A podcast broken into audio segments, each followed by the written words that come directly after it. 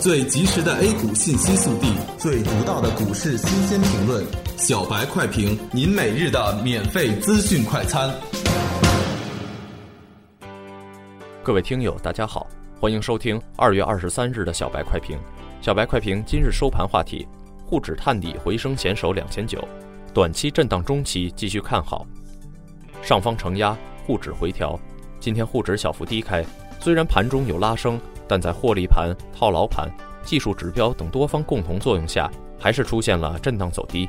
在熊市通道的反弹中，银行股的集体上涨往往被解读为一个不好的信号，因为金融股上涨需要的资金过多，会消耗多方的力量。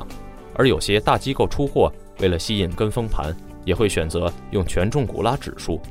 今天的下跌也是因为权重股集体砸盘，保险、证券、金融三驾马车不给力。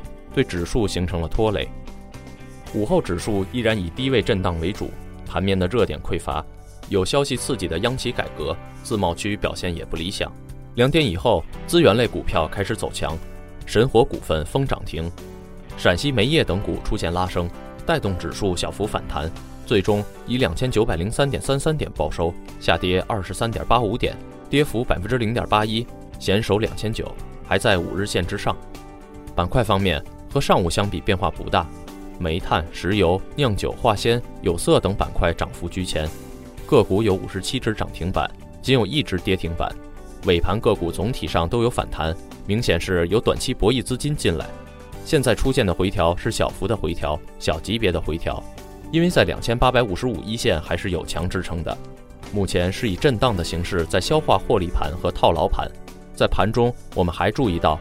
很多个股盘中跌幅并不深，而且在关键位置总能够拉回来，从 K 线上形成了长长的下影线，这一般是主力一边往上做，一边在盘中完成洗盘所致。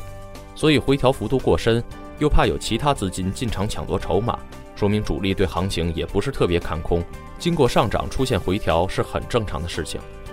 操作上还是控制三成仓位，短线回调震荡属于正常，中期还有更多的结构性机会。